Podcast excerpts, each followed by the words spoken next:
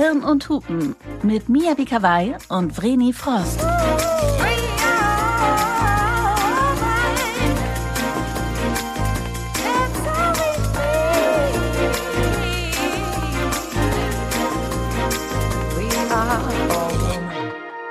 Ja, das ist ein Wahnsinn. Wir sind schon in Folge 11, Frau Kawai. Und haben damit fast die Halbzeit erreicht. Aber hallo, herzlich willkommen zurück zu einer neuen Folge Hirn und Hupen. Wir freuen uns riesig, dass ihr alle dabei seid bei unserem so wichtigen Themenblog Rien ne va plus, wenn nichts mehr geht, sexuelle Unlust. Wir sind jetzt schon bei der Promi-Folge angekommen, aber haben von euch so unglaublich viel Feedback bekommen zum Thema sexuelle Unlust, Lustlosigkeit, dass wir beschlossen haben, äh, schon ein paar von euren Nachrichten hier in diese Folge mit reinzunehmen. Wir merken mit jeder weiteren Folge, dass wir gemeinsam, nicht nur ihr, sondern auch wir, dass wir gemeinsam offener und mutiger werden, dass wir über Tabus sprechen und zu diesen Tabus gehört auch das Thema sexuelle Unlust. Und wir finden es wahnsinnig toll, dass wir mit euch gemeinsam diese Themen für einen noch weiteren Kreis öffnen können. Unter den Nachrichten von euch sind auch so viele von Müttern, die nach Schwangerschaft und Geburt unter sexueller Lustlosigkeit bzw. Libidoverlust leiden darüber müssen wir unbedingt sprechen. Ja, und deswegen könnte es nicht passender sein, dass unsere heutige Promi-Gästin eine berühmte Hebamme, Autorin, Gründerin und Unternehmerin ist, die sich genau mit diesen Aspekten der Lustlosigkeit auch bestens auskennt. Und damit herzlich willkommen, Karin Dannhauer. Willkommen. Ja, hallo, vielen Dank äh, für eure Einladung. Ich habe ja, als ich das Briefing gelesen habe, ach, ihr macht auch eine Promi-Folge, da bin ich ja mal gespannt, welcher Promi das ist. So, ah, ach so, das, das bist du. Ja, Außen- und Innenwahrnehmung sind ja immer zwei unterschiedliche Dinge. Aber ja, vielen Dank für diese äh, Einladung und dass ihr diesem äh, spannenden Thema auch in diesem in dieser Nische Raum gebt. Äh, Finde ich super. Karin, du machst und schaffst so viel und bist wahnsinnig erfolgreich. Du bist Hebamme, du bist Autorin, du hast mehrere Bücher rausgebracht. Du bist Gründerin von Into Life und ähm, vertreibst und entwickelst dort Nahrungsergänzungsmittel und Naturkosmetik mit deiner Expertise als Hebamme. Und zum 1. Januar, also gerade jetzt erst, hast du deine Tätigkeit in der Wochenbettbetreuung als Hebamme aufgegeben, bietest aber auf geburtsvorbereitung.tv Online-Vorbereitungskurse und Live-Calls an. Das ist nicht nur wahnsinnig modern, sondern sieht auch sehr, sehr toll aus. Waren wir vollständig? Haben wir irgendwas vergessen? Ähm, nee, ich erschrecke ja immer selber. Ja, das ist so, ist wohl so. All solche Sachen mache ich, genau. Wir verlinken euch natürlich alles in den Show Notes. Dann könnt ihr bei Karen selber vorbei browsen. Wir erzählen mal ganz kurz, worüber wir im Themenblog bisher gesprochen haben. In der ersten Folge sprechen Frien und ich miteinander über unsere Erfahrungen zum jeweiligen Thema. Da haben wir uns also geöffnet und über unsere persönlichen Erfahrungen gesprochen. Und in der zweiten Folge hatten wir eine Paar- und Sexualtherapeutin bei uns hier als Gästin, die äh, über hauptsächlich über sexuelle Unlust in Langzeitpartnerschaften, aber zum Beispiel auch Asexualität und so weiter gesprochen haben. Karin, du bist ja auch bekannt dafür, dass du sehr offen, ehrlich und dabei aber auch einfühlsam bist. Und das ist für uns und unseren Podcast, könnte das gar nicht passender sein. Wir wollen heute über das Thema sexuelle Unlust und Mütter sprechen. Und da weder Mia noch ich eine Mutter ist, haben wir gedacht, wir brauchen jemanden, der sich mit diesem Thema auskennt. Äh, wir wollen immer nicht über Themen sprechen oder über etwas ohne Betroffene, weil wir es einfach besser finden, Menschen sprechen zu lassen, die sich da wirklich auskennen. Und deswegen freuen wir uns natürlich, dass, dass du hier bist. Hast du wenn du deine schwangeren Frauen betreust, auch viel mit dem Thema Sex und Sexualität beziehungsweise auch mit dem Thema Libidoverlust zu tun? Also zu tun ganz bestimmt, aber es ist jetzt nicht unbedingt ein Thema, was in vorderster Reihe eine Rolle spielt. Also im Sinne von, das ist nicht die erste Frage, die ähm, Frauen oder Paare an mich haben. Und es ist auch nicht das erste Thema, was so auf den Tisch kommt. Ich würde sogar sagen, dass es eher so ist, dass ich das von meiner Seite aus anspreche, weil ich einfach weiß, dass es eins ist. Ähm, so und umgekehrt glaube ich einfach, also ich trete ja in meiner Rolle, sage ich jetzt erstmal als Hebamme, äh, strukturell jetzt erstmal auf als eine medizinische Fachperson und das wäre auch im Umkehrschluss, also ich habe zum Beispiel mit meinen GynäkologInnen auch noch nie über Sexualität geredet, ganz ehrlich. Mhm. Das mache ich dann auf anderem Weg ähm, so. Aber da ich eben weiß und da eine Hebamme ja auch sozusagen nicht im Wesentlichen oder ausschließlich für den medizinischen Part zuständig ist, sondern um den, die ganze, das ganze Eingebundensein des Mutterseins, des Elternwerdens in unserer heutigen Zeit und alles, was dazugehört mit Körper, Seele, Psyche, soziale Einbindung, also sowas wie, keine Ahnung, auch die ähm, ähm, familienpolitische Situation spielt da eine Rolle und so ist das von meiner Seite aus natürlich ein Thema. Also ich rede darüber drüber, ähm, quasi ungefragt. Und ich merke dann immer, dass dann die Leute besonders aufmerksam zuhören. Ich merke das auf Instagram, wenn ich irgendwie eine Dienstagssprechstunde oder was zum Beispiel zu so einem Thema mache, dass da ganz viel Resonanz kommt. Also natürlich weiß ich auch aus eigener Erfahrung als Mutter und als Frau, dass Sexualität natürlich äh, ein Thema ist in einer Lebensphase, wo alle einem sagen, äh, da verändert sich ganz viel. Was bekommst du an, an Resonanz? Was kommt da am häufigsten? Also ich, wenn ich zum Beispiel von der Geburtsvorbereitung spreche, dann haben die Leute ja noch kein Kind zum Beispiel. Ne? Dann sind die noch schwanger. Und wenn man schwanger ist, dann hat man ja sozusagen neun Monate Zeit, sich sozusagen auch innerlich vorzubereiten auf dieses danach. Und dann ist so dieses, dieses, diese Floskel von Eltern werden, Paar bleiben das ist im Übrigen ein Buchtitel aus irgendwie den Ende der 80er Jahre oder sowas und verzeichnet, also wenn man das bei Google eingibt, Eltern werden, Paar bleiben, kriegt man Millionen von Treffern. Mhm. Also sprich, es ist ein Ding. Und alle Eltern, die Eltern werden, setzen sich damit im Vorwege auch auseinander im Sinne von, okay, wir haben verstanden, das wird eine Veränderung und das Elternwerden beeinflusst beeinflusst, möglicherweise auch auf der körperlichen Ebene, aber auch auf der emotionalen Ebene. Einfach aus zwei Paarbeziehungen wird drei beim ersten Kind. Ähm, das beeinflusst das. Und äh, wir wollen auf gar keinen Fall, äh, dass äh, unser hottes Liebesleben in irgendeiner Weise ähm, negativ beeinflusst wird. Und dass wir irgendwie so Muddy-Fuddy-Sex haben. Also das ist ja auch was, wo man sich im Vornherein schon abgrenzt. Ne? Also man kriegt ein Kind und gleichzeitig will man ja auf gar keinen Fall. Was ist denn Muddy-Fuddy-Sex? Na, ich glaube, es, äh, das ähm, existiert im Wesentlichen in den Köpfen. Das meine ich damit. Also man fällt ja in so ein Klischee. Das glaube ich nämlich auch. Also man, man ja. fällt ja in so ein Klischee. Man wird schwanger und will auf gar keinen Fall so werden wie die anderen. Damit meint man die da mhm. draußen, mhm. die mit ihrem schicken Kinderwagen irgendwie und ihren nervigen Kleinkindern Cafés bevölkern und die nichts anderes mehr kennen als ihr Kind und der Bauchnabel der Welt ist plötzlich ein anderer und so. So will man ja auf gar keinen Fall werden.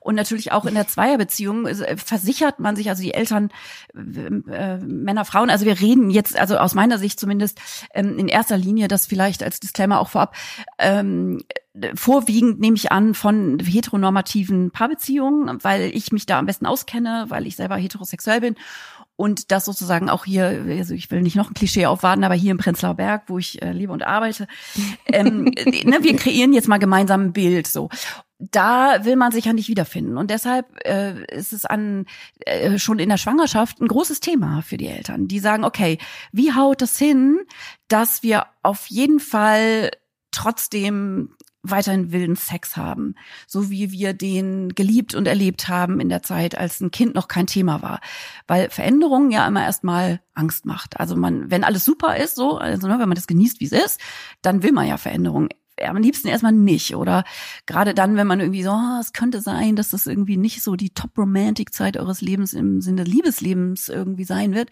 dass man irgendwie denkt, ja, okay, aber wir fädeln das gleich von Anfang an richtig ein und wir machen das. Und dieses Muddy-Fuddy-Sex ist dann irgend so ein Konstrukt, was man sich so vorstellt, äh, was man auf gar keinen Fall will. Also man weiß nicht viel darüber, aber man weiß, dass man es nicht will. Irgendwie so. Das ist ja so die Haltung vor der Geburt, ne? also während der Schwangerschaft. Und dann gibt es die Geburt und dann ist das Kind da.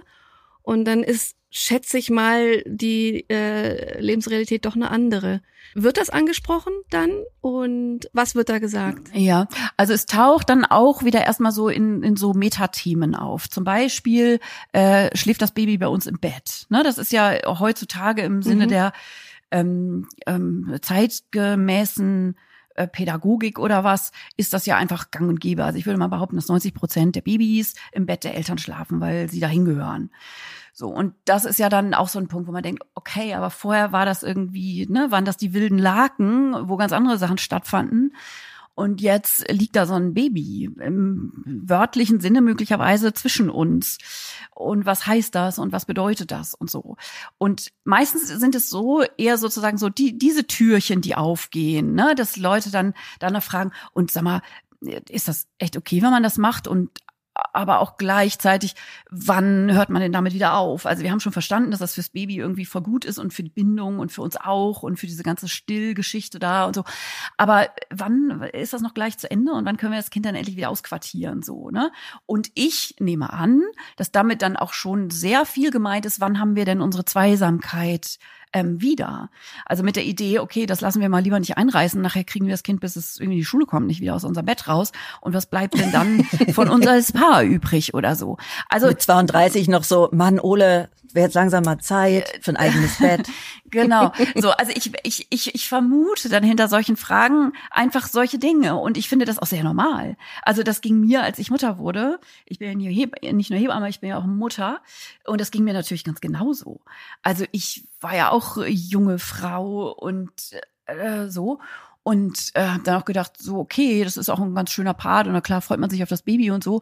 Aber so dieses Übereinkriegen was bin ich denn jetzt als Mutter? Also ich glaube, das ist einfach so ein Thema, wo wir Frauen erstmal auch experimentieren müssen, was so unser Mutterbild denn irgendwie ist. Und kann ich gleichzeitig slutty sein und liebevolle Mom, so. Das so übereins zu kriegen. Und das schafft man wahrscheinlich halt nicht in sechs Wochen. Das schafft man nicht in sechs Wochen. Und das äh, ist ja auch, also ich will jetzt irgendwie nicht irgendwie einen historischen Ausflug in Hure und Heilige und so, aber damit wachsen wir ja irgendwie als Frau auf, dass wir irgendwelchen Rollen, dass wir uns Rollen finden und suchen müssen, auch in unserer Sexualität, wo wir uns wohl und zu Hause fühlen. Und dann plötzlich kommt da was Neues und dann müssen wir uns erstmal neu wohl und zu Hause fühlen und so.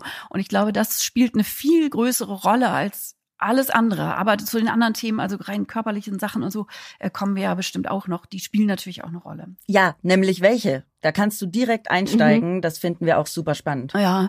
Äh, wollt ihr mit Schwanger anfangen oder mit Nachgeburt? Auch gerne mit Schwanger. Ja. Also mal chronologisch. genau.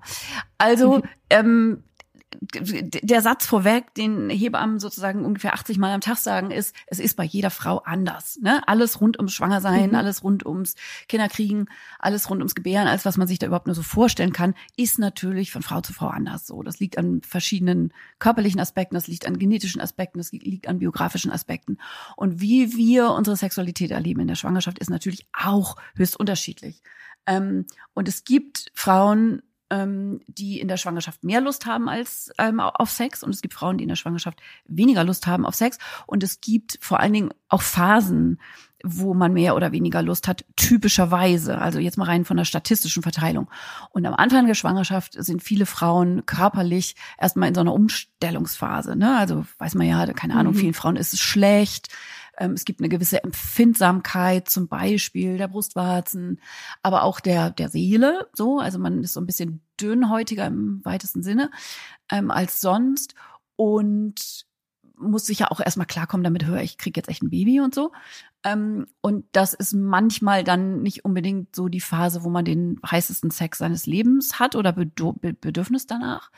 Und häufig verändert sich das dann aber während der Schwangerschaft. Und es gibt viele Frauen, die dann sozusagen in der Blüte ihres Frauseins in der Schwangerschaft, ne, wenn alles so richtig rund und äh, voll wird, so, dann finden die auch Sex richtig super.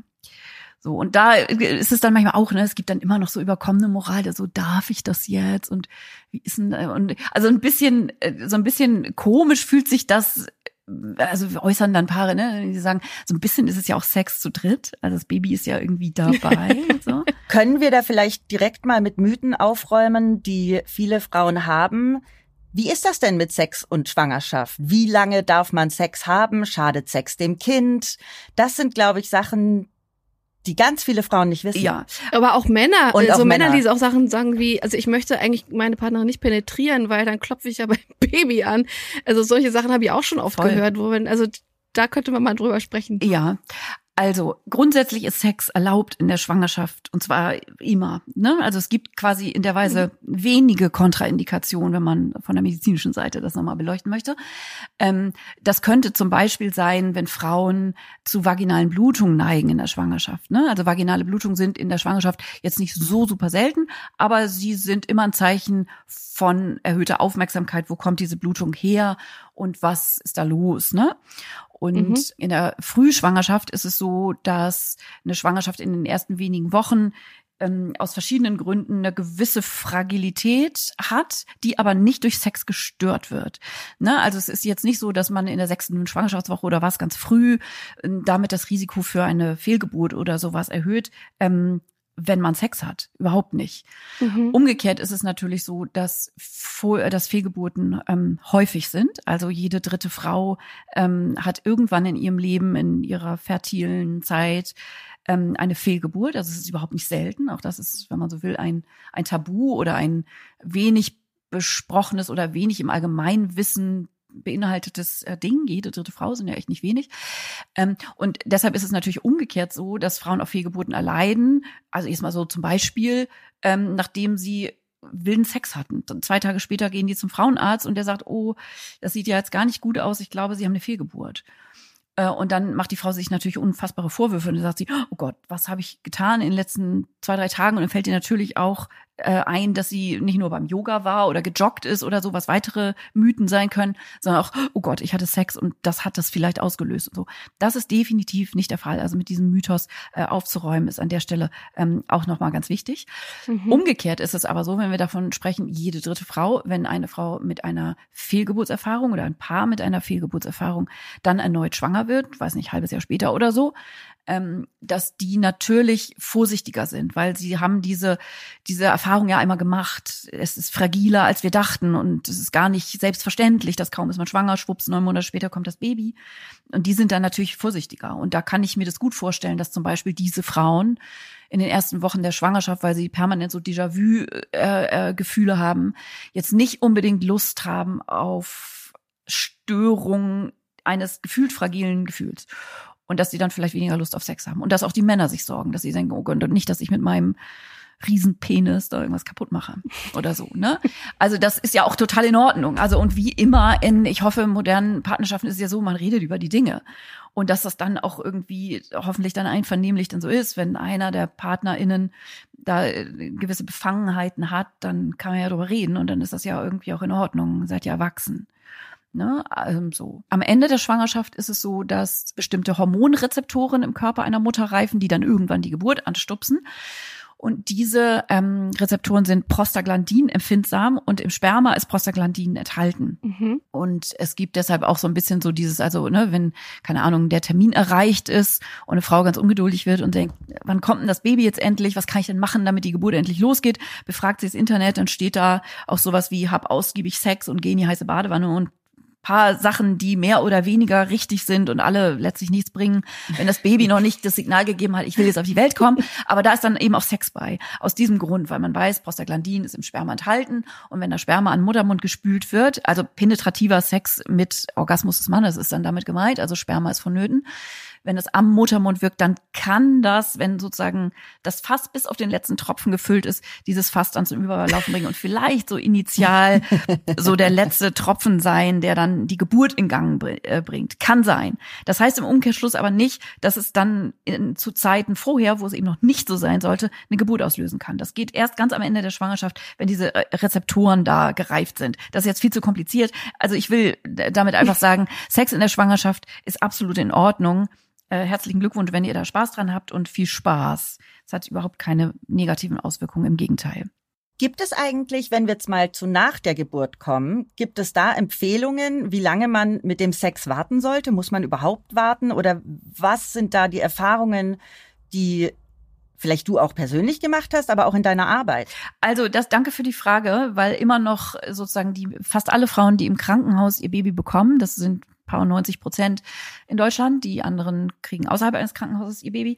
Ähm, die Frauen, die im Krankenhaus ihr Baby kriegen, die kriegen ähm, zur Entlassung, meistens so nach, weiß nicht, zwei, drei Tagen geht man da nach Hause, kriegen ein sogenanntes Entlassungsgespräch, ein ärztliches. Und da kriegen die so einen Schwung Papiere, also hier so Mutterpass und all sowas dann wieder mit. Und auch so ein paar Verhaltensmaßregeln, was sie äh, machen dürfen und was nicht. Und äh, diese, dieses Entlassungsgespräch mit den Inhalten hat sich gefühlt seit 100 Jahren nicht verändert. Und seit ungefähr 100 Jahren hören sich Frauen an, keine Ahnung, dass sie sechs Wochen lang keinen Sex haben dürfen, zum Beispiel. Früher war da auch drin, sie dürfen nicht äh, in die Badewanne gehen und sich nicht die Haare waschen und so ein Quatsch. Ähm, nicht Sex haben sechs Wochen ist genauso ein Quatsch. Also so, um die Antwort kurz zu machen, man darf dann wieder Sex haben, wenn es einem danach ist. Und damit ist dann in dem Fall tatsächlich aber die Frau gemeint. Also wenn die Frau sich äh, körperlich und emotional wieder ähm, in der Verfassung sieht, dass sie Lust empfindet, die sozusagen gerichtet ist auf die Sexualität mit einem ähm, Partner, Partnerin, äh, dann darf sie das haben, auch wenn es drei Tage nach der Geburt ist. Den wenigsten Frauen ist drei Tage nach der Geburt nach Sex. Ähm, also auch wieder eine statistische Aussage. Aber ich bin durchaus schon, also ne, als Hebamme kommt man ja ähm, in der Wochenbettbetreuung in den Hausbesuchen zu den Leuten nach Hause, jeden Tag am Anfang. Und ich bin schon auch durchaus am Ende der ersten Lebenswoche gefragt worden, hier so, sag mal, wie ist denn das mit Sex und so? Wann, wann können wir das denn wieder haben? Und damit ist dann tendenziell nicht, also damit ist dann tendenziell schon zeitnah gemeint, wenn die Frauen das so fragen. Und ich kenne das schon, dass Frauen mir erzählen, dass sie ein paar Tage nach der Geburt so sich so ganz, also hängt sehr von der Geburt ab, vielleicht können wir darüber gleich auch noch äh, sprechen. Natürlich ja. ist die Geburtserfahrung auch eine zutiefst sexuelle Erfahrung, so würde ich es tatsächlich beschreiben ohne jetzt gleich von Orgasmic Birth oder so zu reden, aber es ähm, berührt unser, unsere Sexualität auf eine ganz einzigartige Weise, nicht nur, weil die gleichen Organe dafür zuständig sind, sondern weil es eben auch sehr viel mit Kontrollverlust und Hingabe und sich öffnen und also diesen Aspekten zu tun hat. Je nach Geburtserfahrung, eine Geburt kann ja sehr beglückend erlebt werden und als unfassbar kraftvolles, selbstbestimmtes Erlebnis, körperlich auch ähm, und emotional und alles, was dazugehört. Und es kann aber auch zum Glück nicht so häufig, aber natürlich kommt das auch leider häufiger, als man das ähm, sich wünschen möge, ähm, vor, dass man eine Geburt auch als traumatisch erleben kann auf allen denkbaren Ebenen. Und wenn man in der eigenen Bewertung, weil das ist das Einzige, was ausschlaggebend ist, eine Geburt als traumatisch erlebt hat, dann hat man natürlich, muss man sich an dieses Ganze, dass die Körperlichkeit, dieses sich öffnen können, überhaupt erst so langsam und vorsichtig wieder annähern, dass man da nicht, also mit Sicherheit nicht nach wenigen Tagen oder Wochen ein invasives Sexerlebnis sich wünschen würde. So. Also es ist sehr abhängig vom Geburtserlebnis natürlich. Wir haben extrem viele Zuschriften bekommen oder also E-Mail, Sprachnachrichten. Und ähm, ich habe da von vielen Müttern, wahrscheinlich weil unsere Thematik ja auch sexuelle Unlust ist, dass sie sich eher zu diesem Bereich äußern, die geschrieben haben, ich habe ein Kind bekommen und die Geburt war entweder sehr schmerzvoll, traumatisch oder da unten ist einfach extrem viel äh, was irgendwie heilen musste und auch wie ich mich jetzt fühle oder wie ich meinen Körper betrachte oder meine Brüste sind für mich jetzt absolut nichts Sexuelles mehr, sondern äh, etwas, was mein Baby ernährt. Und ähm, also im Grunde eher die andere Seite, dass Frauen sagen, ich weiß gar nicht, wann ich bereit bin, wieder bereit bin für Sex und dann sagt meine Frauenärztin oder mein Frauenarzt mir, na irgendwann müssen sie ja wieder, wo wir sagen, nee, müssen muss man schon mal gar nichts.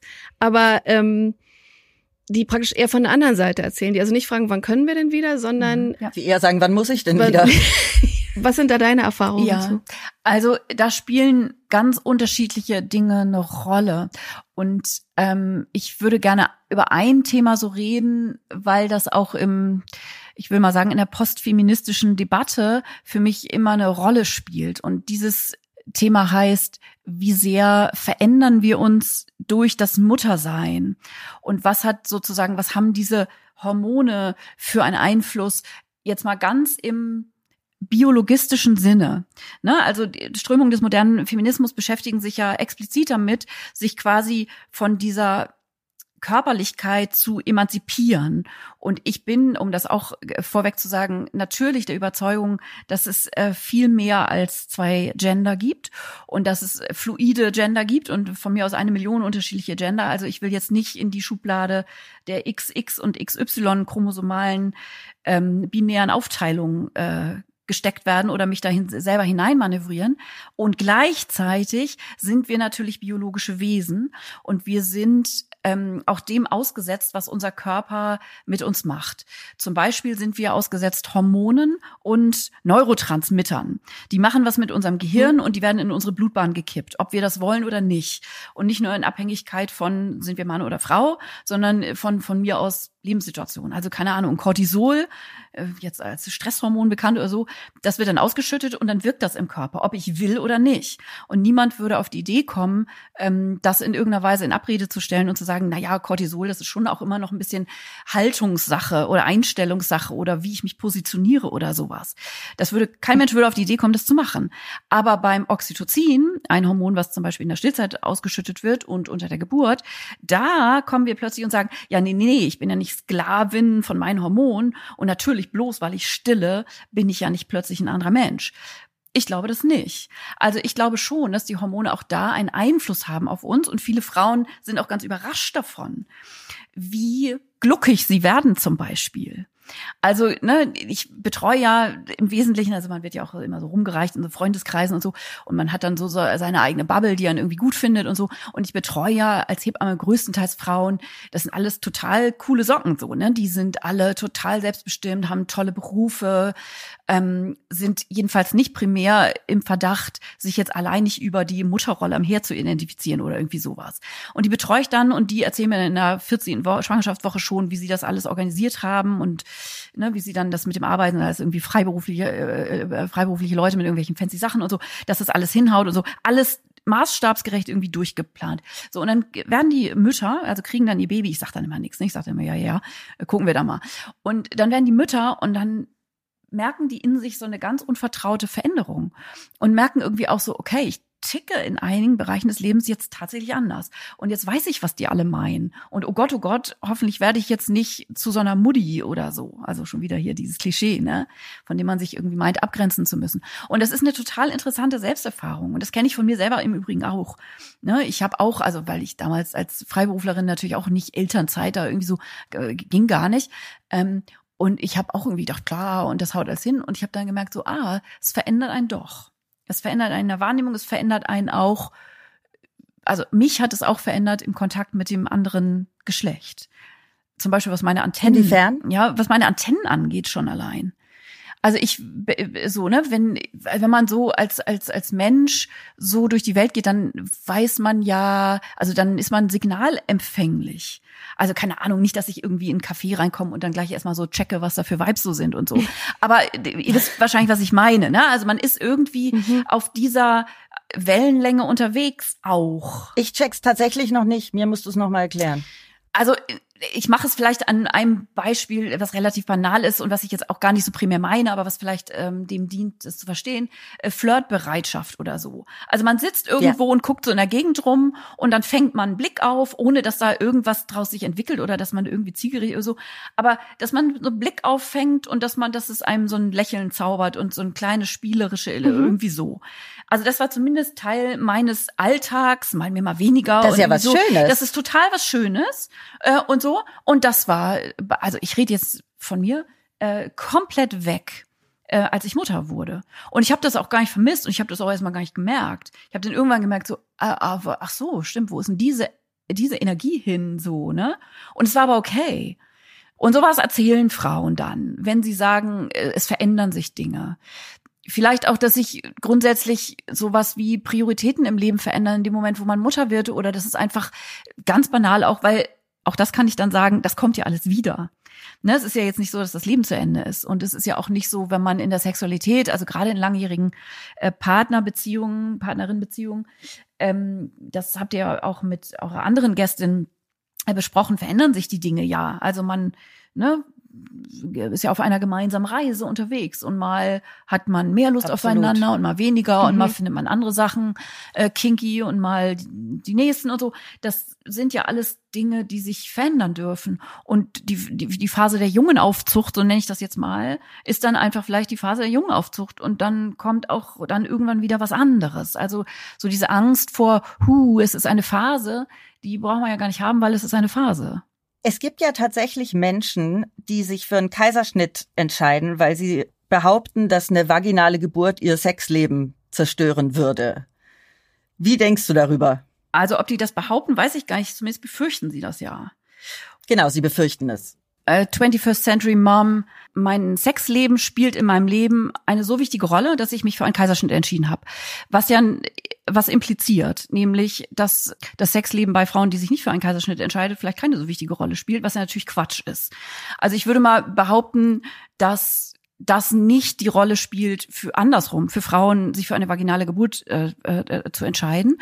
Und gleichzeitig ist es natürlich your body, your choice, immer, immer, immer, immer die Frau, die sich entscheidet für ihre Art der Geburt. Und das ist vollkommen, also brauche ich Punkt. Also da brauchen wir an dieser Stelle gar nicht weiter drüber reden. Es ist aber auch ein, wenn wir schon beim Mythenbastern sind, dann ist das, ist das der nächste. Also es ist nicht so, dass die ähm, Fähigkeit, Lust zu empfinden, äh, die Fähigkeit, lustvolle Sexualität zu leben, ähm, mit dem Geburtsmodus in irgendeiner Weise korreliert. Also es ist nicht so, dass Frauen, die vaginal geboren haben, hinterher statistisch blöderen oder als weniger lustvoll empfundenen Sex haben als Frauen nach einem Kaiserschnitt.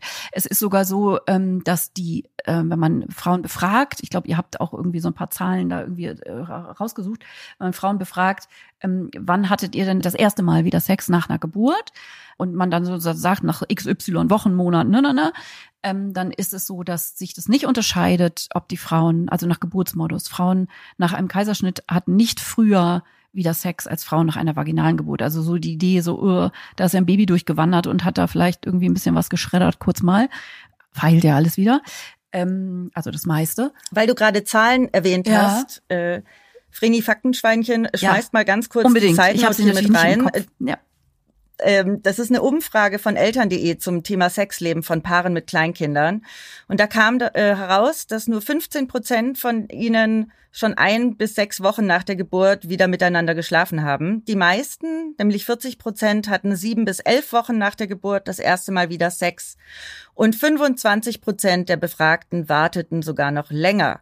Die haben nämlich angegeben, dass sie erst drei bis sechs Monate nach der Geburt wieder miteinander geschlafen haben. Und tendenziell scheinen jüngere Paare ein bisschen schneller wieder loszulegen als ältere.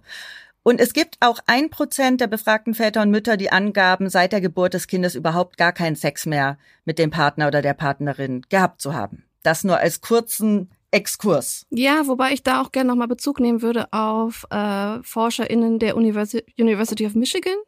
Die haben nämlich 95 Männer und 18 Frauen zwischen 19 und 54 zu ihrem Sexualverhalten in den ersten drei Monaten, nachdem ihre Partnerin ihr jüngstes Kind geboren hatte, befragt. Und da nahm am häufigsten Partner in den ersten sechs Wochen sexuellen Kontakt über Aktivitäten auf, welche die Geschlechtsteile der Mutter ausschlossen. In dieser Zeit masturbierten rund drei Viertel der Versuchsteilnehmer, 74 Prozent. 58 Prozent gaben an, von der frisch gebackenen Mutter oral befriedigt worden zu sein. Und zu Geschlechtsverkehr oder dazu, wie Neumama oral zu befriedigen, ließ sich jeweils nur ein Drittel hinreißen. Bis drei Monate nach der Geburt und darüber hinaus blieb das im Wesentlichen gleich. Mhm, Da ging es um die Männer, ne? Ähm, Mhm. Ja, auch interessant, ne? Ja.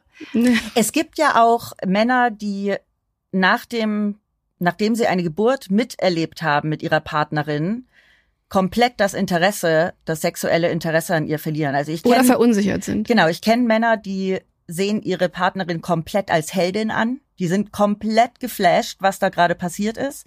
Ich kenne aber auch Männer, die sagen, ich bin so verstört, ich will seitdem keinen Sex mehr mit ihr. Kennst du wirklich Männer, die das sagen, oder ist das auch so eine Ja. mythosgespeiste Geschichte? Mhm. Ich kenne tatsächlich, also eine Person, Ja. das ist jetzt allerdings auch schon eine Weile her, Ja. Die das wirklich gesagt hat. Ja, also ich ähm, finde das ja immer total spannend, ne? Und ich signalisiere, glaube ich, meinen betreuten Leuten auch immer, dass ich mich wirklich interessiere für sie.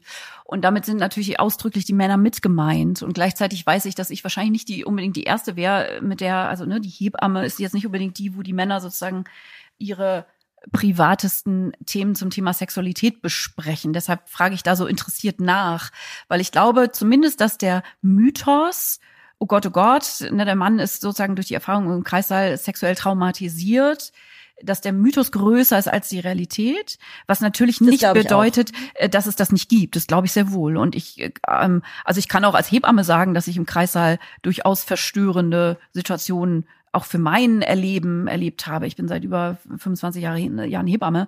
Äh, Da erlebt man schon krass, krasses Zeug, so dass man auch nicht ein zweites Mal erleben möchte. Und wenn ich mir dann vorstelle oder ja leibhaftig dabei war, dass ja auch die beiden beteiligten Menschen, nämlich, äh, also drei sind es ja mit dem Baby, die PartnerInnen auch dabei waren, das ist schon teilweise harter Tobak und das gehört natürlich eigentlich, wenn man so will, aufgearbeitet. Ja. Ich finde das so spannend alles, aber ich, wir haben so viel Feedback bekommen von der Community und wir möchten die unbedingt auch hier in dieser Folge mal zu Wort kommen lassen und äh, dein Feedback dazu hören. Deswegen würde ich jetzt wahnsinnig gerne mal eine Sprachnachricht einspielen von einer unserer Hörerinnen. Ganz kurz vorher noch der Hinweis, wir haben auf Wunsch der Hörerin die Nachricht stimmlich verändert. Das mag sich ein bisschen komisch anhören, aber es geht um den Inhalt.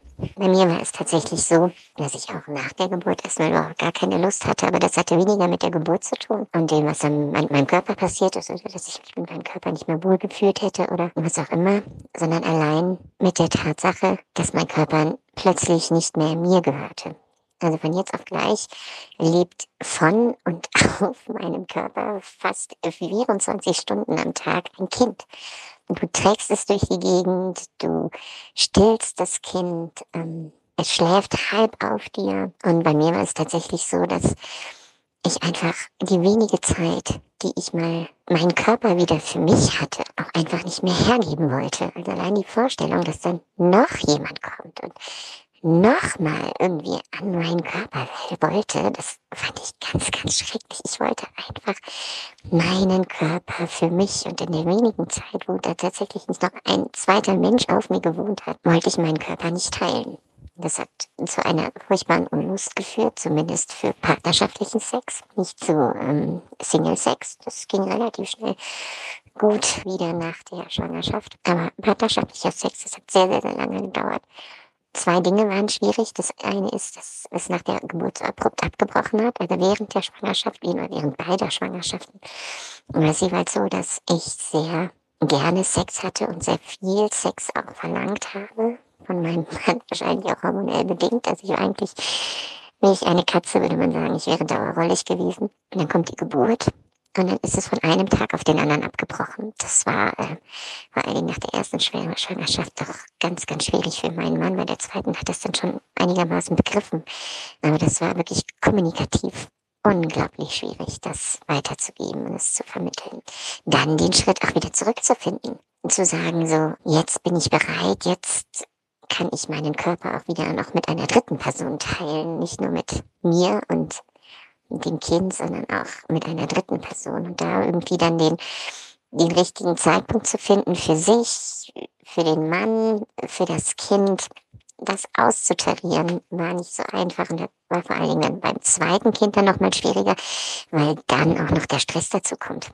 Das dann auch wieder dann mitzuteilen. Also mein Mann hat die ersten paar Mal das überhaupt nicht verstanden. Als ich dann versucht habe, mich ihm zu nähern, hat er die ersten paar Mal überhaupt gar nicht verstanden, dass ich jetzt plötzlich wieder Sex wollte. Da hilft dann wirklich nur reden, reden, reden, reden, wie bei so vielem. Also ich finde ähm, diese Sprachnachricht großartig, weil sie ganz viele Aspekte nochmal äh, zeigt, mh, die ich aus meiner Sicht als Hebamme, aber auch aus meiner Sicht als Mutter absolut ähm, äh, ähm, bestätigen kann. Äh, und einmal ist der Aspekt, der Körper ist so fremd besetzt oder so, gehört einem nicht mehr. Ne? Also dieses fremdbestimmt sein und dieses auch, was sie ja angesprochen hat, was für Mütter echt ein harter, ha- harter Boden der Realität ist, auf dem man landet, dieses 24-7. Also, dass man Mutter ist ja wirklich immer. Und das Kind ja so bedürftig ist mit seinen Bedürfnissen, dass es meine Rolle als Mutter oder unsere Rolle als Eltern ist, diese Bedürfnisse auch sofort zu erfüllen, weil ein Baby kann nicht sagen, ah, okay, Mama kann gerade nicht oder braucht noch einen Moment mhm. für sich oder so. Das kann ein Baby ja noch gar nicht, seine Bedürfnisse hinten anstellen. Das heißt, diese unmittelbare Bedürfniserfüllung auch auf körperlicher Ebene. Das heißt, ne, wie sie das beschrieben hat, da wohnt die ganze Zeit ein 24 Stunden Kind auf einem drauf hängt an einem und dann liegt es da mal und schläft endlich und dann kommt noch jemand und meldet da Bedürfnisse an und will was von mir und so. Das ist ein totales Riesenthema, absolut. Und auch gerade, also ich glaube, dass auch speziell introvertierte Mütter sowieso mit diesem Thema nie mehr für sich zu sein also auch sozusagen diese Leerstellen im Leben, also dass niemand was will, niemand sabbelt, man irgendwie niemanden, also einfach nur Ruhe um sich herum hat. Das ist einfach ein Bedürfnis, was in der ersten Babyzeit ganz schwierig ist zu erfüllen. Und dass ich das Wie schafft man das denn so wenigstens für ein Minimum, dass man so ein mhm. Minimum an Privatsphäre kriegt? Schafft man das überhaupt? Mhm. Also auch da, äh, ne, wenn man dann äh, äh, Paare fragt, die Eltern werden, dann stellen die sich auch sowas vor, ja klar, und dann organisiert man das mit einem Babysitter und so und vergisst dabei oder hat dabei noch, weiß man ja einfach schlicht äh, noch gar nicht, dass ein Baby in seinen ganz frühen Lebenswochen gar nicht Babysitter tauglich ist, weil man mhm. gar nicht weiß, wann dieser, also wann soll ich, also fängt schon damit an, wann soll ich den denn bestellen? Dann kommt er um 15 Uhr und da ist das Kind jetzt gerade mal eingeschlafen und da kann man das dann dann nicht irgendwie rausnehmen und in den Kinderwagen tun und den Babysitter mit dem Kind nach draußen schicken oder irgendwie sowas. Und man kann auch nicht mal eben dann losgehen, weil im Zweifel ne, eine Viertelstunde später kaum fällt die Tür ins Schloss, wacht es auf und es ist auch noch nicht alles so outsourcebar, wie man das dann vielleicht sich vorstellt, dass man Muttermilch einfach abpumpen kann und dann füttert irgendwer dem Kind das. Das geht dann auch mal und so, aber nicht so in so einer organisierbaren Weise, so wie wir unser Leben ja gewöhnt sind. Man organisiert die Dinge und source Dinge aus und so. Das funktioniert am Anfang noch nicht so gut. Und das könnt ihr mir jetzt alle glauben, die dazuhören, die noch nicht Eltern sind oder auch nicht. Ist mir total wumpe. Ihr werdet alle äh, vor dieser Situation stehen, dass man am Ende denkt, oh, das habe ich mir alles ein bisschen easier vorgestellt. Ja.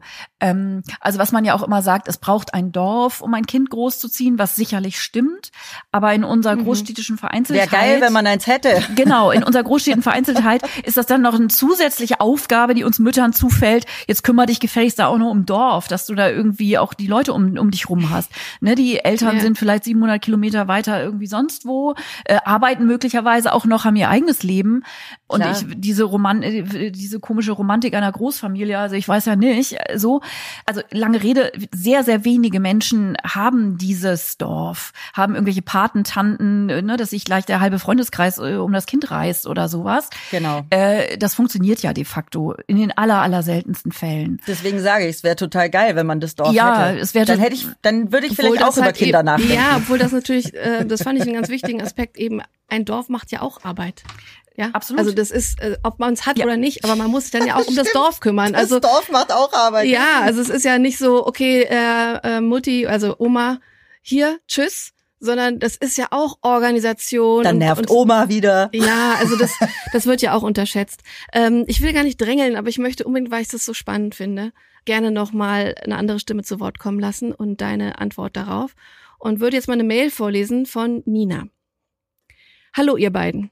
Ich möchte meine Erfahrung mit einer veränderten Sexualität nach der Geburt eines Kindes teilen. Hintergrund. Mein Mann und ich haben beide einen starken BDSM-Fetisch. Wir haben ausschließlich BDSM-Sex, haben uns über Sex kennengelernt und Sexualität hatte von Anfang an einen großen Stellenwert in unserer Beziehung.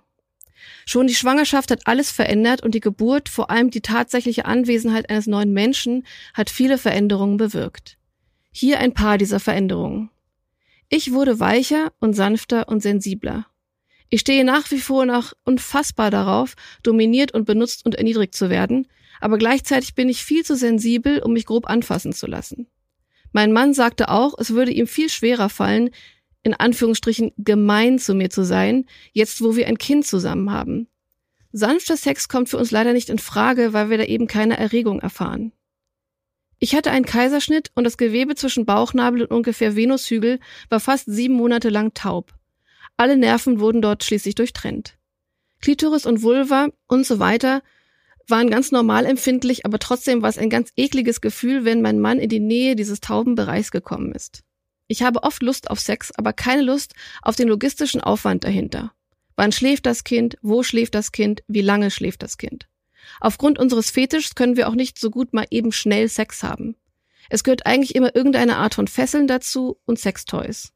Das ist immer ein zumindest kleiner Aufwand. Und wenn dann das Kind mittendrin aufwacht, muss man raus aus den Fesseln und aus dem Latex und das nervt. Manchmal wünsche ich mir, wir könnten einfach ein Quickie machen, aber das macht uns einfach nicht an. Durch das Stillen sind meine Brüste jetzt quasi tabu für meinen Mann. Ich finde das auch sehr schade, aber ich ertrage es nicht, wenn er sie anfasst. Meine Brüste sind im Moment absolut mit dem Füttern meines Sohnes assoziiert. Sie sind asexuelles Sperrgebiet. Ich empfinde richtigen Ekel, wenn mein Mann sie anfassen will. Ich gehe aber davon aus, dass sich das wieder ändern wird. Auch andere Dinge sind jetzt für mich Baby assoziiert. Saugen, nuckeln, stöhnen. Das macht mein Sohn nämlich beim Stillen.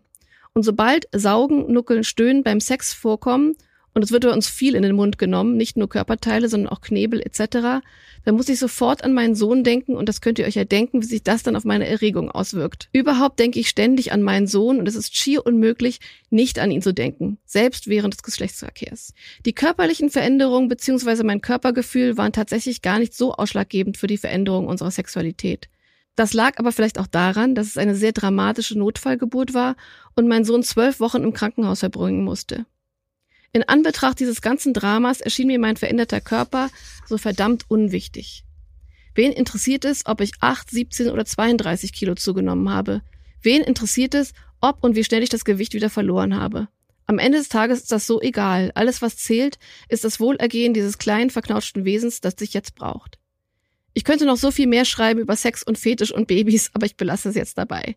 Liebe Grüße aus den USA und Happy New Year, Nina. Oh, wow. Krass. Danke, Nina, für deine Offenheit. Das bringt noch mal einen ganz anderen Aspekt rein. Und da wir äh, Karin sehen heute remote über Video, da ist gerade ganz viel bei dir passiert im Kopf, ne? Äh, naja, also ich habe sozusagen äh, wenig persönliche Berührung äh, zu BDSM. Und ich kann das aber sozusagen im Groben nachvollziehen, wenn sozusagen schon, ich sag mal, unspektakulärer Vanilla-Sex logistischer Aufwand bedeutet, was das dann heißt, wenn man da erstmal, keine Ahnung, seinen Dungeon aufbauen muss, um Sexualität als erfüllend zu erleben. Das ist natürlich ein ganz anderer Raum sozusagen, den es braucht. Jetzt mal rein logistisch schon mal. Dann hat sie aber mhm. eben ganz viel davon gesprochen, dass eben so diese, das, was ähm, den beiden sonst Lust verschafft, plötzlich sogar keinen Platz mehr hat.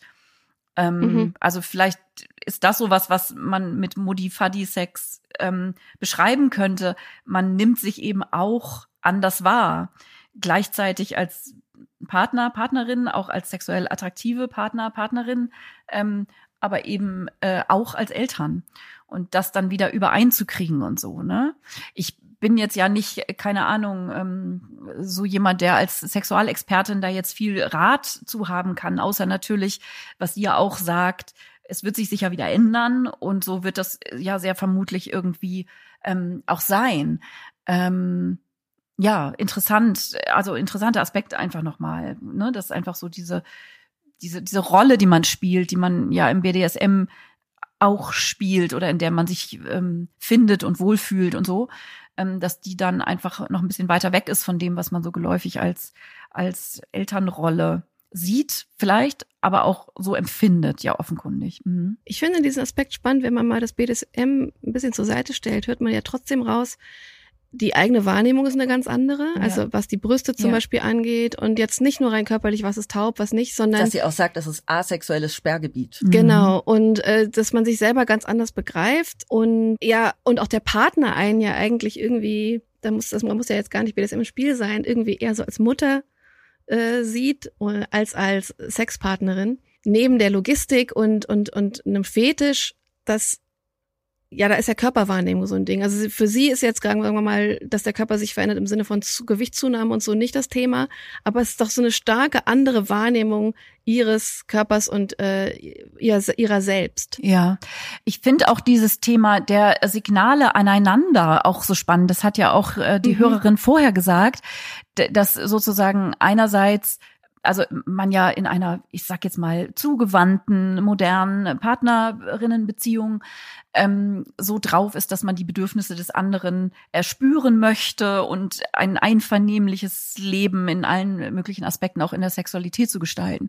So und das ähm, ja auch eure vorherige Hörerin so sagte, wie als sie dann wieder Lust hatte, hat ihr Mann dann diese Signale so schwer verstanden und sie wollte dann auch nicht so sehr mit dem Zaunfall winken. Also die Rücksichts, der rücksichtsvolle Mann, so äh, beschreibe ich das jetzt vielleicht mal, der sozusagen sie ja, ja nicht als so grober Klotz da zu sehr bedrängen will und sie ne, stupst die ganze Zeit und er ne, nimmt es gar nicht als sexuelle Aufforderung wahr und sie interpretiert das dann wiederum vielleicht als, oh, der will mich nicht mehr und der findet mich nicht mehr sexy und so. Also auch sowas ist ja dann was, wo Frauen große Angst vor haben. Ne, dass sie irgendwie, der weist mich also, zurück. Ne, genau, also ne, ich fand, also auch in der Körperlichkeit, die sich ja sehr verändert, wo wir Frauen ja grundsätzlich oft nicht so besonders freundlich zu uns selbst sind und so in der eigenen Bewertung, dass man dann irgendwie denkt, so, oh, und hier, das war auch irgendwie mal straffer oder was weiß ich, ähm, dass man dann irgendwie so denkt, oh, siehste, hatte ich doch recht, jetzt will ich mal und Signale kommen gar nicht mehr an, der findet mich einfach fett und unsexy. So, genau das, was ich befürchtet habe oder sowas, ne? Also auch in dieser Nichtkommunikation ist das ja ein Minenfeld.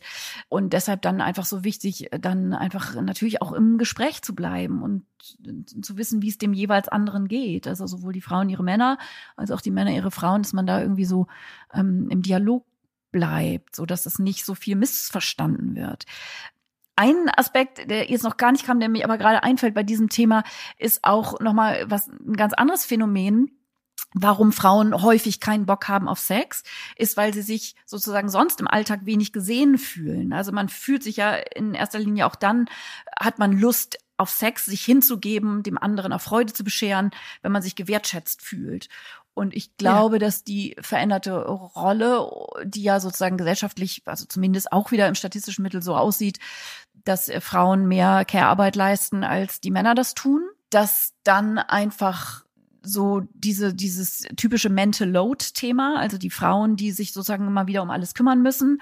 Und oh, er könnte doch zumindest auf dem Weg nach Hause, wenn er eh unterwegs ist, dann nochmal den Großeinkauf machen. Wieso muss ich ihm jetzt erstmal wieder einen Zettel schreiben? Und er könnte doch mhm. zumindest mal den Geschirrspüler ausräumen, irgendwie so. Also ich, sehr klischeehaft, ich weiß, aber ja in der Realität vorkommt, umsonst gibt's ja keine Klischees, dass man dann sozusagen auch ähm, Sexentzug sozusagen auch ein ein kommunikatives Stilmittel ist, sozusagen. So, ne, wer ficken will, muss freundlich sein, sozusagen. Also in dem Moment, wo ich mich als Frau nicht gewertschätzt fühle, da habe ich dann auch keinen Bock auf Sex. Also dann kann er, der kann sich erstmal ein bisschen mehr Mühe geben oder sowas. Ne? Also es ist jetzt sehr platt, also ja, aber ja, ihr versteht schon, äh, was ich meine, ne? Dass man dann irgendwie denkt, nö, nö, das jetzt irgendwie so jetzt irgendwie nicht. Ich fühle mich dann nicht gesehen und dann nicht oder so. Ich glaube, dass das ein Thema ist. Also gerade wenn man so langfristiger guckt, ne, wenn wir über die Woche nach der Geburt reden, wo, da spielen sicherlich andere Dinge eine Rolle. Aber das ist ja ein Phänomen, was sich sozusagen über die ersten Lebensjahre des Kindes hinzieht mit dem weniger Sex haben als vor der Geburt eines Kindes. Und da spielen solche Dinge dann eher dann zunehmend eine Rolle. Also dann ist alles wieder verheilt und die Gedanken an die Geburt sind nicht mehr so frisch und nicht mehr so aufwühlend oder so. Da spielt dann eher der gelebte Alltag eine Rolle, äh, wie man sich mhm. sozusagen das Elternsein auch als partnerschaftliches, liebendes Paar in allen anderen Dingen vorgestellt hat. Und da spielt Mental Load, glaube ich, eine Riesenrolle. Eine letzte Nachricht habe ich noch für uns. Und da hat uns Lara eine E-Mail geschrieben. Liebe Miabi, liebe Vreni, vorab tausend Dank für euren tollen Podcast. Ihr leistet absolute Pionierarbeit und ich freue mich auf jede neue Folge. Danke für eure Offenheit und wertfreie Aufbereitung der Themen. Vieles resoniert mit mir und ich fühle mich mit euch verbunden. Vielen lieben Dank. Nun zum Thema. Ich hatte eine wunderbare, schöne Schwangerschaft und eine reibungslose, natürliche Geburt ohne Geburtsverletzungen. Nach nicht einmal einer Woche war der Bauch weg und ich hatte mein Ausgangsgewicht wieder. Soweit so perfekt, sollte man denken. Zunächst kam der Wochenfluss, starke Blutungen nach der Geburt, der bei mir circa vier Wochen anhielt. An Penetration war in diesem Zeitraum nicht zu denken und man sollte es auch aufgrund der Infektionsgefahr vermeiden. Danach folgte der sukzessive Abbau der Schwangerschaftshormone, dieser tollen Dinger, die werdenden Müttern während der Schwangerschaft permanent heiß beschweren Heultage, Haarausfall und depressive Verstimmungen waren die Regel, für circa zwei Monate. Daneben natürlich der Schlafmangel und das unfassbar süße, aber auch hungrige Baby. 15 Mal Stillen am Tag waren in den ersten Monaten die Regel. So vergingen Wochen und Monate ohne Sex, ohne es zu merken. Das Verlangen nach Sex war tatsächlich überhaupt nicht da, obwohl mir Sex in der Beziehung immer sehr wichtig war. Mein Liebster hat mich überhaupt nicht gedrängt, beziehungsweise das Thema auch nicht angesprochen. Wir hatten viel Zärtlichkeit und Kuschelzeit, zu zweit oder mit dem Baby. Irgendwann habe ich es angesprochen und gesagt, dass es mir leid tut, mein Kopf nicht bereit ist für Sex und ich auch Angst davor habe, da sich der Körper ganz anders anfühlte als vorher. Mein Mann hatte unglaublich viel Verständnis und wir haben sehr offen kommuniziert. Nach circa fünf Monaten hatte ich wieder Lust und wir haben uns langsam rangetastet. Alles war anders. Zum Beispiel waren meine Brüste plötzlich, in meiner Vorstellung, ausschließlich Versorgungsorgan und hatten nichts Sexuelles mehr. Und diverse Stellungen waren, vermutlich wegen des malträtierten Beckenbodens, sehr unangenehm. Wir haben unseren Weg gefunden und auch heute sind noch einige Dinge anders als vor der Geburt. Ich bin sehr glücklich, dass ich mit meinem Mann immer eng im Austausch war und wir unsere neue Sexualität als Eltern, die komplett anders ist als die spontane und relativ freie Paarsexualität, auch genießen und Spaß haben. Er ist nun mein Dilf und ich seine Milf. Liebste Grüße, Lara. ich finde das zum Schluss eine sehr schöne Nachricht, weil es so einen gemeinsamen Weg beschreibt, der, glaube ich, wie für viele überhaupt nicht einfach ist. Die beiden haben aber scheinbar ihren Weg gefunden. Ja, und dass es auch aufzeigt, mir jedenfalls, dass der Sex sich total verändert, aber dass er deswegen ja nicht weniger schön sein muss. Voll, finde ich auch. Also ich genau das, was ihr sagt, ne? Das beschreibt so einen Weg, der auch von Überraschung und Ups, das kenne ich ja noch gar nicht. Und das ist erstmal komisch und auch unbequem und so und gefällt mir jetzt spontan nicht so, aber damit sozusagen die Veränderung wahrzunehmen, sie auch äh, kommunikativ, also die beiden waren ja auch im sehr innigen Austausch dazu und dann zu merken, es muss gar nicht so doll Angst machen, weil man kann gemeinsam sozusagen ähm, das erleben und es in seiner Veränderung wahrnehmen und es trotzdem genießen auf eine andere Weise, die sich dann eben verändert. Und das ist ja vielleicht ein Vorgeschmack, keine Ahnung, wie haben wir denn Sex, wenn wir 75 sind? Hoffentlich ja auch noch in mhm. irgendeiner Form oder so. Also einfach zu begreifen, dass Lebensphasen nicht das Ende der Welt sind, sondern dass wir irgendwie face it, also ne, dass wir da, dass es alles auf uns wartet, dass die Dinge sich verändern und dass wir weniger Angst haben müssen, wenn wir uns dem öffnen und auch dem anderen gegenüber öffnen und da einfach in Kontakt bleiben. Das finde ich total schön auch. Und so, das Leben ist eben bunt. Das ist ein schönes Schlusswort. Finde ich auch. Ich wollte nämlich gerade fragen, was du unseren Müttern, die das Thema betrifft, unseren Hörerinnen mit auf den Weg geben willst. Und das hast du quasi gerade schon getan. Wie war es für dich heute bei uns? Hast du noch irgendwas für dich Neues mitnehmen können? Oder was war für dich besonders interessant, spannend. Ja, also ich finde das total spannend, das eben mal wieder auch aus einer Nicht-Hebammen- oder Nicht-Geburtshilfe-Bubble-Warte zu betrachten und einfach auch so, so die sehr unterschiedlichen Aspekte und auch die unterschiedlichen Hörerinnen, die euch zuhören, nur das, das Leben in der Realität äh, zu hören, dass das einfach ja so ist, wie es ist nämlich sehr vielfältig und dass Menschen sozusagen sich auch bewusst damit beschäftigen. Äh, das finde ich dann immer wieder sehr beglückend und es nimmt, glaube ich, auch also die Enttabu äh, Enttabuisierung, die ja auch ihr euch auf die Fahnen geschrieben habt, wie wichtig das eben ist, ne, dass man einfach über diese Dinge sprechen kann, auch zuhören kann, ohne davon direkt betroffen zu sein, einfach weil es interessant ist, weil es das Leben bereichert, auch wenn man nicht Mutter ist, diese Sachen zu hören. Ah, habe ich noch gar nicht drüber nachgedacht. Voll interessant. Also, dass wir einander mhm. mit offenen Herzen begegnen, ähm, auch ne, der Freundin, die ein Kind hat und ich noch nicht und so. Also, dass man all diese Aspekte, ich finde das einfach immer wieder toll. Und deshalb vielen Dank, dass ich bei euch zu Gast sein durfte. Vielen, vielen Dank dir. Ich habe extrem viel gelernt ähm, und nehme wieder sehr viel mit hier aus dieser Folge. Wenn ihr nicht genug bekommen könnt von Karin, was wir sehr gut verstehen können, dann folgt ihr auf Instagram und schaut euch gerne mal an, was sie alles macht und schreibt. Wir verlinken euch, wie versprochen, alles in den Show Notes und dann freuen wir uns, dass wir hier nächste Woche mit euch in die Community-Folge tauchen und noch mehr Nachrichten von euch besprechen. Denn lasst uns Tabus brechen. Ich finde es auch super spannend, dass wir noch aus den vielen Zuschriften und Sprachnachrichten nächste Woche noch einiges hören werden. Und werden wieder viel lernen. Karin, danke, dass du bei uns warst.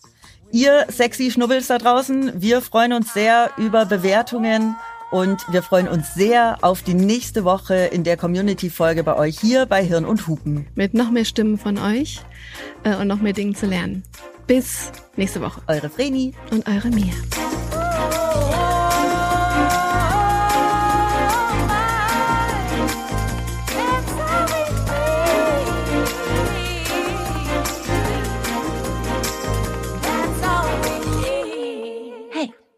Hirn und Hupen ist eine Produktion von Studio Trip.